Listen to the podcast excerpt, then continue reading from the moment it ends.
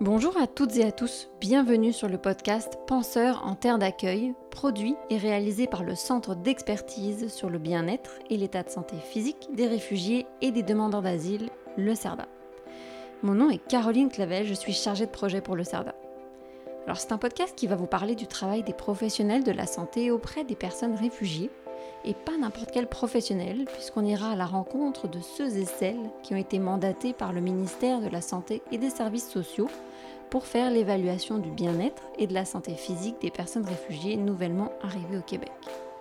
Pour plus de détails sur le CERDA et cette offre de service, je vous réfère à notre tout premier épisode introductif. Alors ici, on va vous parler des défis, des enjeux, des solutions, mais aussi des pratiques innovantes ou des outils d'évaluation utilisés par les professionnels. En bref, on va partir ensemble à la découverte des pratiques des intervenants et ce, partout à travers le Québec. Alors aujourd'hui, on est au CLSC euh, de la ville de Sherbrooke et on est en compagnie de Adrien Dubé, euh, qui est infirmier euh, au CLSC. Bonjour Adrien. Bonjour. Alors aujourd'hui, on va parler euh, des, pratiques innovantes pour les infirmiers et les infirmières à Sherbrooke. Euh, avant qu'on commence sur ce thème qui va être passionnant, est-ce que tu peux euh, nous dire un petit peu qui tu es et puis quel est ton métier, le cœur de ton activité ici à Sherbrooke? Oui. Euh, pour commencer, je vais juste répéter mon nom au cas où on l'aurait manqué. C'est Adrien Dubé. Euh, moi, je suis dans le réseau de la santé, dans le fond, depuis les 35 euh, dernières années, et dont les cinq dernières à la clinique des réfugiés de Sherbrooke. Euh, notre pratique, dans le fond, c'est d'offrir, comme Caroline le disait, d'offrir un bilan euh, de base là, au niveau euh, médical et aussi avoir un bilan au niveau psychosocial sur, en faisant un bilan de bien-être, dans le fond. C'est ce qu'on fait là, à la clinique des réfugiés. Super. Avant qu'on rentre dans le vif du sujet, est-ce que tu peux juste nous remettre euh, euh, rapidement en contexte À Sherbrooke, euh, vous, vous, voyez combien de personnes réfugiées à peu près à l'année, grosso modo? C'est sûr que notre clientèle, dans le fond, elle est variée. On voit plusieurs centaines, je dirais, de, de, personnes durant une année. C'est sûr que les, les, chiffres varient dépendamment des arrivées au niveau au niveau des organismes d'accueil. On parle ici soit des réfugiés qui sont parrainés par euh, le gouvernement, dans le fond par l'État, euh, qui ont un organisme d'accueil euh, plus spécifique à Sherbrooke, et, mais aussi on reçoit beaucoup de réfugiés parrainés par le privé. OK. Fait que ça fait partie d'une clientèle qui est quand même assez variée. C'est la clientèle qu'on reçoit. D'accord, parfait, merci. Euh, alors aujourd'hui, euh, donc comme on le disait, on va parler de, pratiques innovantes. Et puis Adrien, tu nous disais que tu étais infirmier ici à Sherbrooke. Et euh, je sais qu'à Sherbrooke, vous avez une particularité, ou en tout cas une pratique assez intéressante, je pense, pour d'autres personnes, si jamais elles souhaitaient le mettre en place. Est-ce que tu peux nous en dire un petit peu plus sur cette pratique? Euh, on sait que la clinique des réfugiés à Sherbrooke, c'est quand même depuis plusieurs années euh, qu'elle existe. Hein, puis elle a beaucoup aussi euh, évolué avec le temps, peaufiner les, les, pratiques, si on veut. Puis on fonctionne beaucoup avec les ordonnances collectives. Nous, nous avons une équipe de plusieurs médecins en appui à la clinique des réfugiés. On travaille beaucoup, comme je disais, avec des ordonnances collectives.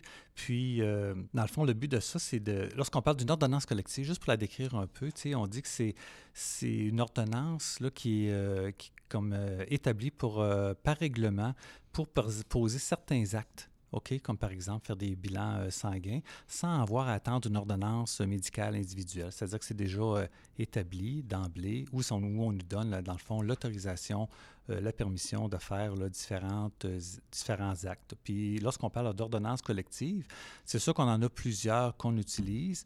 Il y a la principale, si on veut, c'est celle qu'on appelle de procéder à un, bilan de dépistage.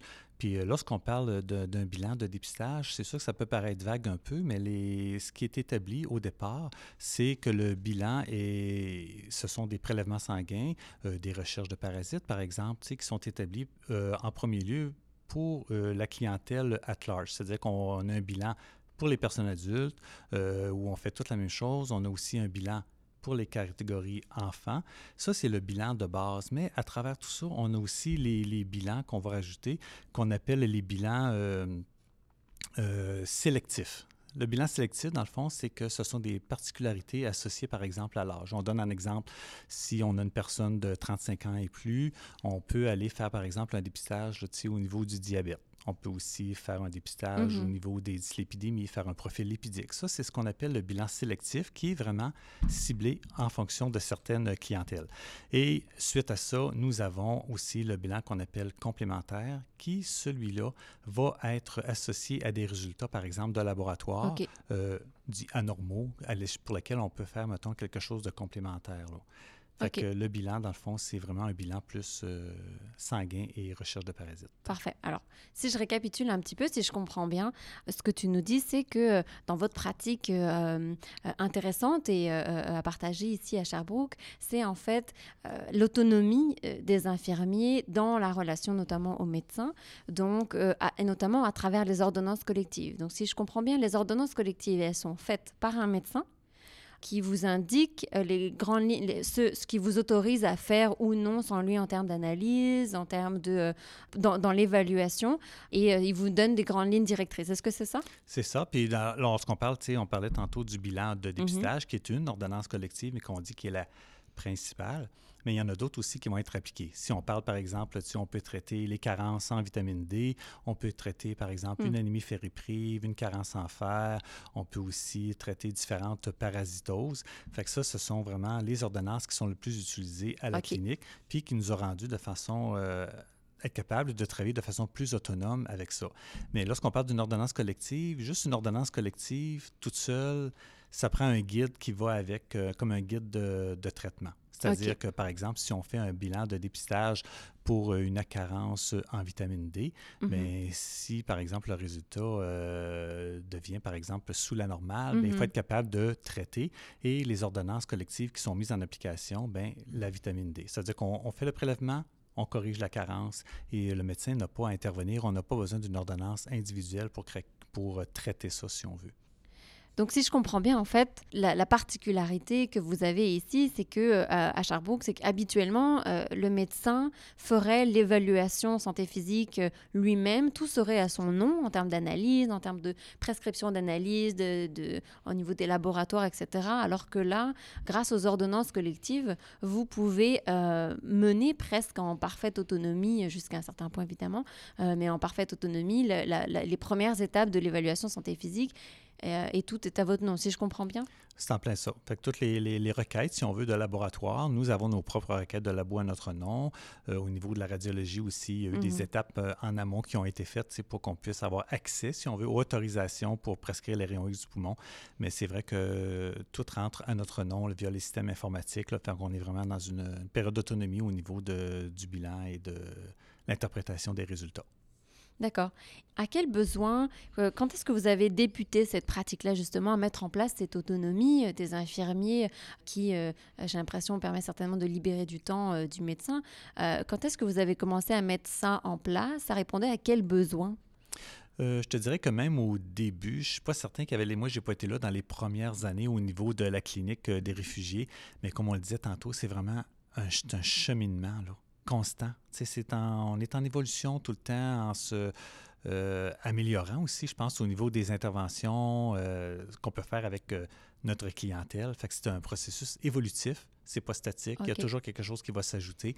Fait qu'il n'y a pas de moment précis où on a commencé l'automatisation. Je pense que dès le départ, s'attendait vers là pour justement, on peut pas avoir les ressources médicales, hein, ils sont quand même limitées.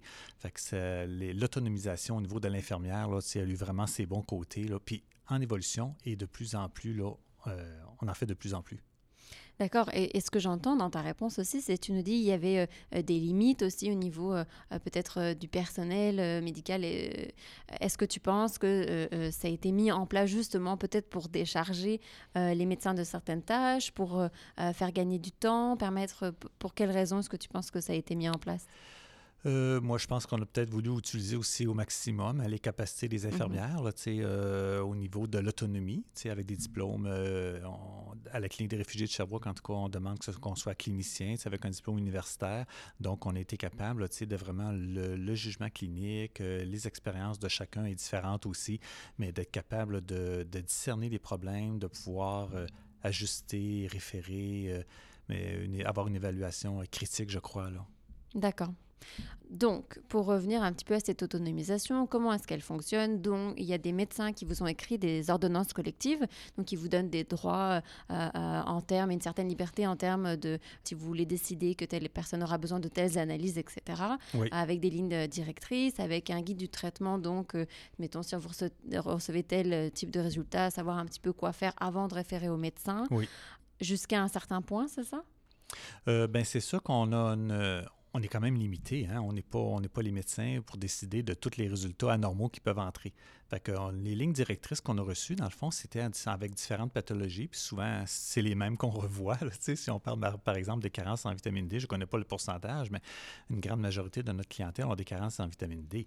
Mais l'important, c'est a vraiment des résultats qui sont vraiment anormaux, mais qui ne sont pas dans les guides vraiment de pratique, ou c'est d'être capable de les reconnaître de les faire ressortir, puis d'être capable de consulter un médecin, de voir est-ce que je peux, qu'est-ce que je peux faire avec ce résultat-là, là, de, de s'en occuper finalement. D'accord. Donc, euh, dès que euh, les résultats euh, restent dans des fourchettes, je dirais, qui sont expliquées dans le guide, votre guide de traitement sur lequel vous vous appuyez, dans les ordonnances collectives, tout ça, vous pouvez le traiter. Et il arrive que certains patients, du coup, n'aient jamais besoin de voir un médecin? Oui, ça peut arriver parce qu'on connaît le, processus. si je le décris un peu, dans le fond, c'est comme en plusieurs étapes. Lorsqu'on reçoit, les, par exemple, les réfugiés euh, à la clinique, habituellement, euh, ils sont vus dans les 15 euh, jours à peu près suite à leur arrivée. La première rencontre s'effectue avec une infirmière. Puis dans ce, dans l'ordre de cette rencontre-là, c'est là, qu'on va mettre en application, là, par exemple, l'ordonnance collective qui est de procéder, mettons, au bilan de, de l'épistage. C'est-à-dire qu'on va faire les laboratoires euh, pour diagnostiquer les différents problèmes de santé. On fait les recherches de parasites, mais on fait aussi le dépistage de la tuberculose. Donc ça, c'est pour la première rencontre. La première rencontre, c'est vraiment ce qu'on fait là, euh, à cette rencontre-là. Puis on va questionner aussi un peu euh, au niveau médical, est-ce qu'il y a des médicaments qui sont pris, par exemple? Parce qu'on ne veut pas, c'est que si le client, par exemple, prend des, un médicament X, il faut s'assurer qu'il en ait assez jusqu'à la prochaine rencontre. Mm-hmm. C'est-à-dire que s'il lui en reste pour trois ou quatre jours, euh, nous, on va s'assurer dans les jours qui suivent de trouver le médecin, trouver, euh, refaire euh, l'ordonnance médicale pour qu'il puisse se rendre là, à notre prochain rendez-vous avec nous ou avec le médecin puis d'éviter de courir euh, les urgences ou les cliniques sans rendez-vous pour faire prescrire ces médicaments. C'est ce qu'on fait, dans le fond, euh, à la première rencontre au niveau des infirmières, mais lors de cette première rencontre-là, il y a aussi une rencontre qui se fait avec le ou la travailleuse sociale, parce qu'il y a aussi un, monsieur qui travaille. Conjointement? Est-ce que vous faites la première rencontre ensemble ou séparément? C'est séparément. Mais dans le même, c'est dans le même, par exemple, euh, laps de temps. C'est-à-dire que si tu rencontres une famille euh, pour un bilan euh, de dépistage, ils sont vus comme tous un après l'autre. On ne peut pas tous les piquer en même temps. Puis dans les périodes où est-ce qu'ils attendent, la travailleuse sociale ou le travailleur social va en profiter pour euh, rencontrer ces gens-là pour, un, faire ce qu'ils appelle une prise de contact avec le mm-hmm. client. Et deuxièmement, pour dépister s'il y avait des des urgences psychosociales pour essayer de trouver des solutions à ça. C'est lorsqu'on fait lors de la première rencontre. Euh, cette même clientèle-là, pour qui on a fait un dépistage de la tuberculose, bien, on sait qu'ils doivent être revus hein, dans les 48-72 heures euh, plus tard.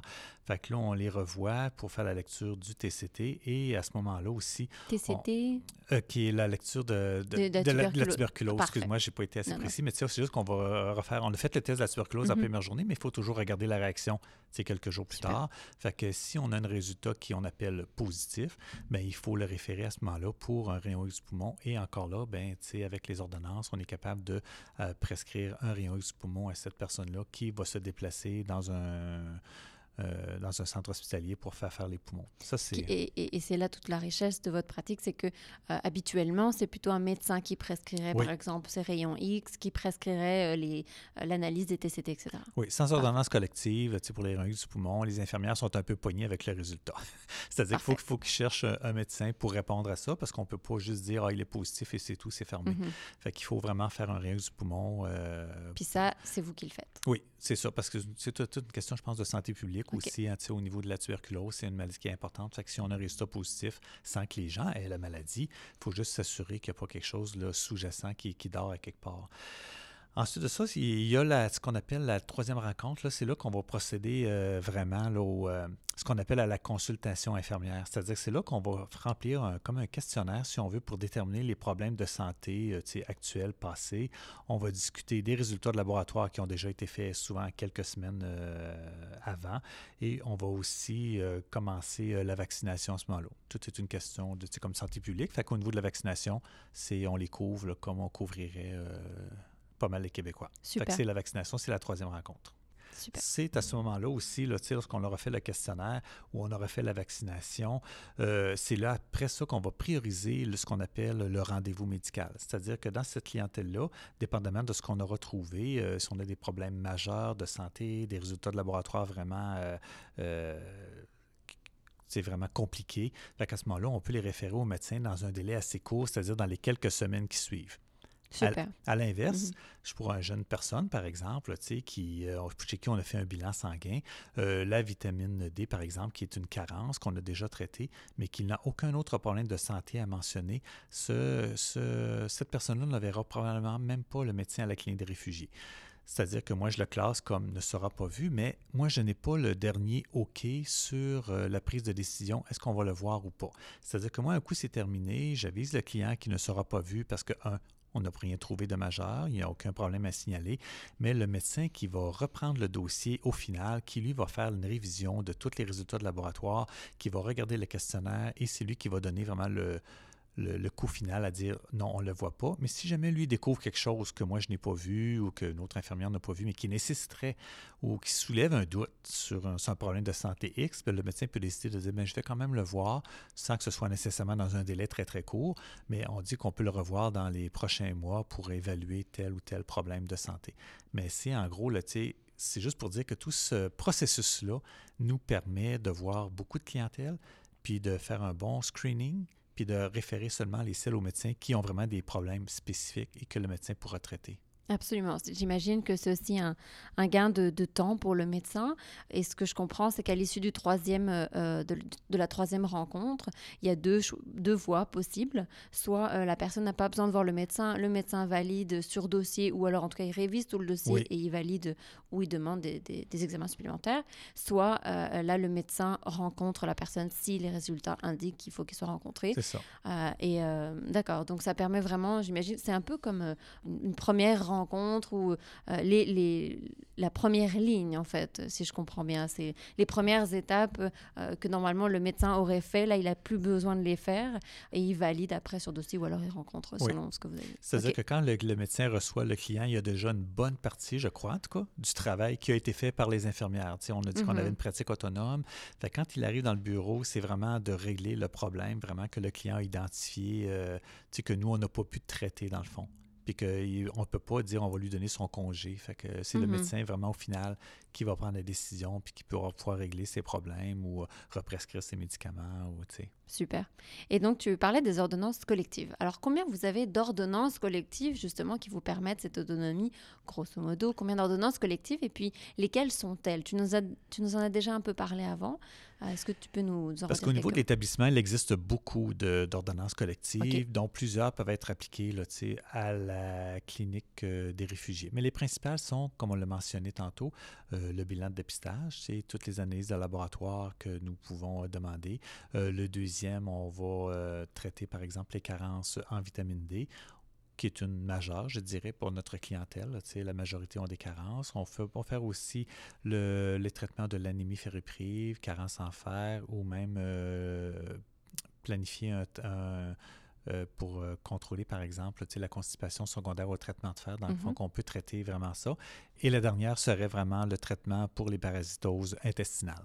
Parfait. Donc, il y en a quatre principales, même si en fait, il en existe beaucoup plus, mais ce seraient les quatre que vous utilisez le plus tout au long de votre euh, screening, entre guillemets, votre dépistage euh, de la santé physique des personnes réfugiées que vous recevez. Exact. Parfait. Alors, si jamais d'autres cliniques, par exemple, souhaitaient, euh, d'autres établissements euh, qui font euh, l'évaluation du bien-être et de la santé physique des personnes réfugiées, si jamais d'autres établissements souhaitaient mettre en place ce système-là, selon toi, comment, comment est-ce qu'on peut faire? Quels moyens ça nécessite? OK. Euh, juste avant, si tu veux, on va revenir juste un peu sur, on a parlé tantôt au niveau des travailleurs sociaux. Je vais juste ouvrir une petite parenthèse. On a parlé, là, tu sais, qu'ils faisaient une première rencontre rapide dans l'espace d'une quinzaine de minutes, environ 15 minutes pour un individuel, pour les mm-hmm. clients 14 ans et plus. Mais les travailleurs sociaux vont aussi revoir euh, les mêmes clients pour une évaluation qu'on appelle de bien-être. Ce sont des rencontres familiales qui vont se faire aussi dans un délai de 30-40 jours environ, où la travailleuse sociale va se rendre à domicile pour faire une évaluation familiale et, laisser, peut aussi voir des personnes en, individuel, par exemple ici au CLSC. C'est-à-dire qu'au lieu de se déplacer à domicile pour la mhm. deuxième rencontre, si la personne elle est seule, ben, on va faire déplacer avec un interprète s'ils ne parlent pas la langue, français ou anglais. On va les faire déplacer au CLSC pour que les autres puissent compléter leur, leur euh, bilan.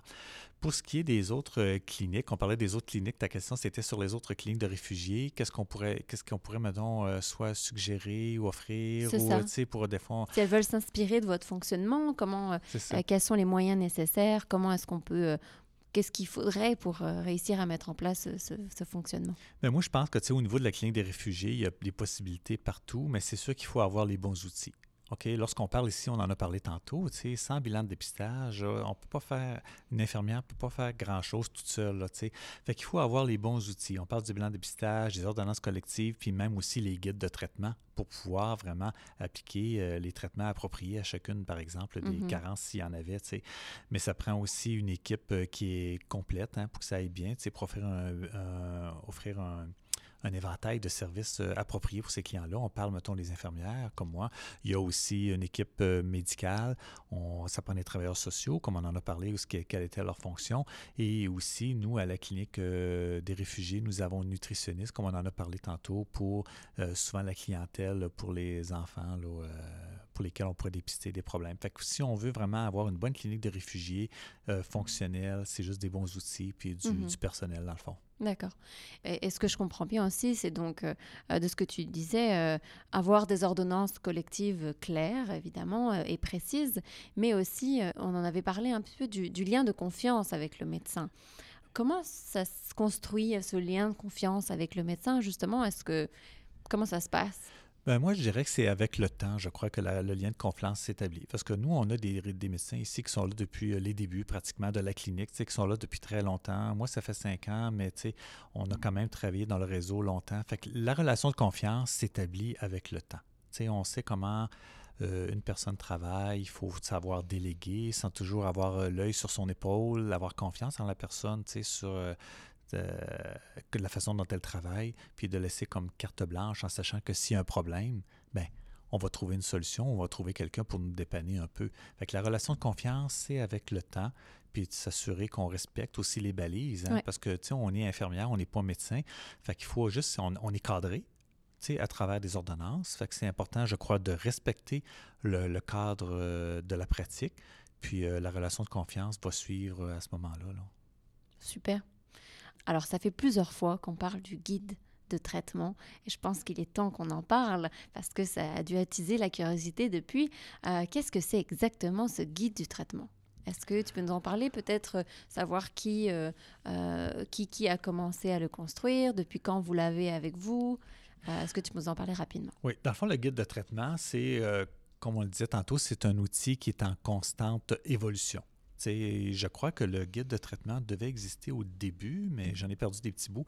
Mais si on regarde, mettons, dans les cinq dernières années où moi j'ai travaillé là, le guide de traitement, c'est un guide qui nous donne, qui nous donne, par exemple, des outils euh, euh, de référence. On parle, par exemple, on a fait euh, un contrôle d'une formule sanguine, par exemple, à une personne où on a une hémoglobine qui est basse. Bon, dans le guide de traitement, on a qu'est-ce que c'est qu'une hémoglobine basse? C'est quoi les valeurs normales pour un adulte? Une femme, un enfant, dans quel contexte aussi il va falloir comme prescrire euh, le médicament? Qu'est-ce qu'on doit donner comme information pour que c'est de corriger ça au niveau alimentaire, par exemple? On peut donner des petits conseils.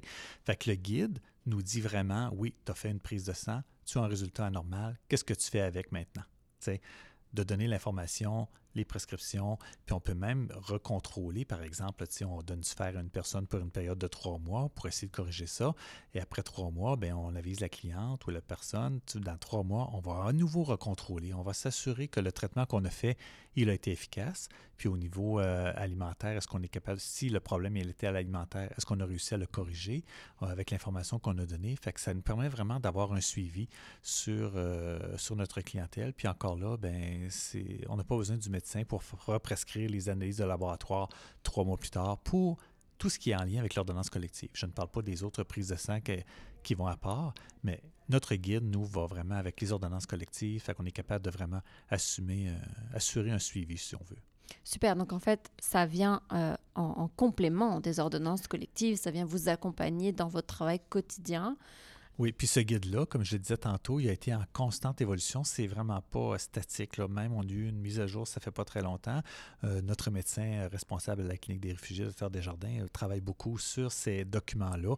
Puis ils sont de plus en plus précis. Il faut dire que aussi les médecins ils travaillent en collaboration avec des spécialistes au CHU parce que nous, nous avons des trajectoires, tu sais, euh, déjà d'attitrés. Par exemple, en infectio, si on a un problème infectieux, bien, si on a des un, médecin en infectio adulte, un médecin en infectio, mettons, pédiatrie, qui sont comme les références, si on veut, ou les personnes vers qui on peut diriger notre clientèle. On a aussi des pédiatres, c'est Dr Beaulieu qui travaille au CHU. Fait que ce sont des corridors, dans le fond, comme de services qui ont été établis à partir de la clinique des réfugiés avec des médecins spécialistes ciblés.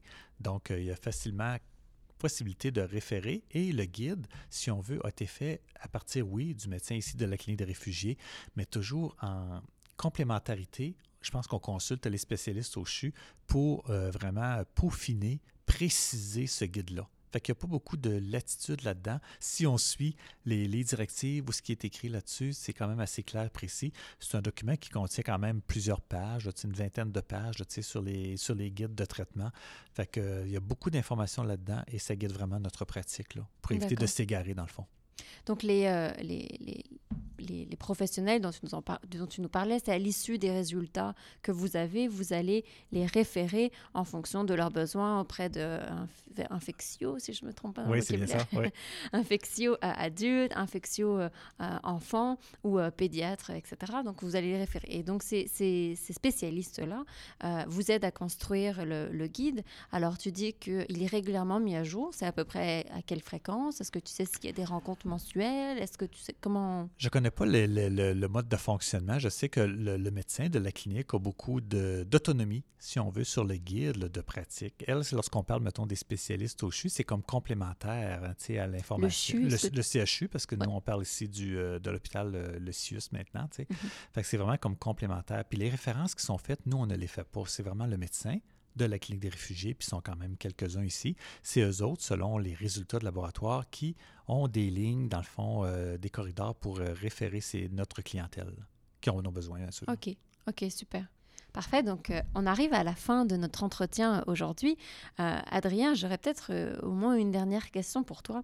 Avec tout ce que tu nous as décrit aujourd'hui, donc on a parlé de la grande autonomie en fait des infirmiers ici à Sherbrooke, la capacité que vous avez à mener l'évaluation en santé physique au départ, toutes les ordonnances collectives, le guide du traitement que tu viens de nous décrire. En quoi est-ce que tu penses que cette pratique améliore les services? Et au final, en quoi est-ce que tu penses que cette pratique améliore les services que les personnes réfugiées? Euh, comme on l'a dit un peu auparavant, c'est sûr que le service qui est offert à la personne réfugiée, c'est un service qui est comme euh, complet. C'est-à-dire que on offre euh, un service quand même assez rapide. Hein, on parle de jours pour la première évaluation. On parle d'à peu près deux semaines. On risque de les revoir dans les 30-40 jours. Donc, c'est un service qui est quand même assez rapide, qui est assez complet lorsqu'on parle de l'infirmière, euh, l'évaluation psychosociale euh, qui va être faite aussi. On va avoir aussi la chance de voir un médecin dans les prochaines semaines, prochains mois, éviter de courir dans les salles d'urgence pour avoir des services qui vont être souvent plus aigus et non moins complets, qu'on peut avoir avec des réfugiés, la possibilité d'avoir des ressources ou des, mm-hmm. recours euh, au CH. Fait que moi, je pense que pour la clientèle, c'est un gros plus d'avoir ce service de clinique de réfugiés-là.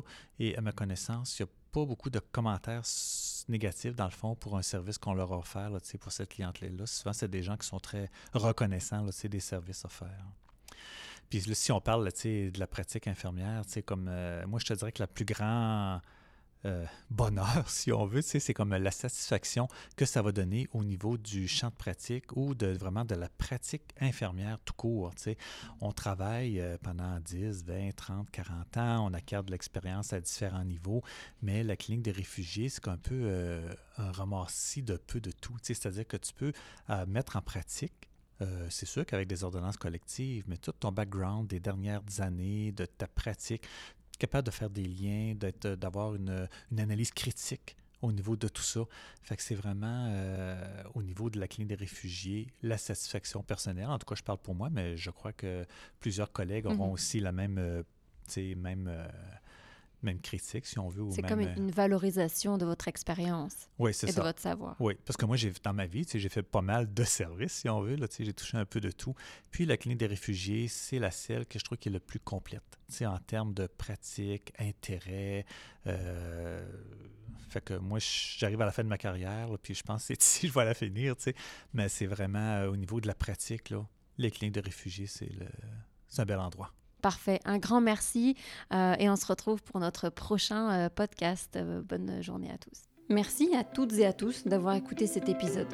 Penseur en terre d'accueil est un podcast produit et réalisé par nous, le CERDA, le Centre d'expertise sur le bien-être et l'état de santé physique des réfugiés et des demandeurs d'asile.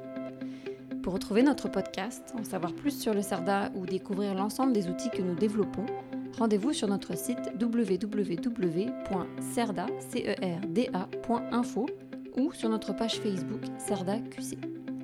Enfin, si vous avez des questions, des suggestions ou des commentaires concernant ce que vous venez d'entendre, n'hésitez pas à nous écrire à l'adresse courriel qui se trouve dans le descriptif de chaque épisode. Merci.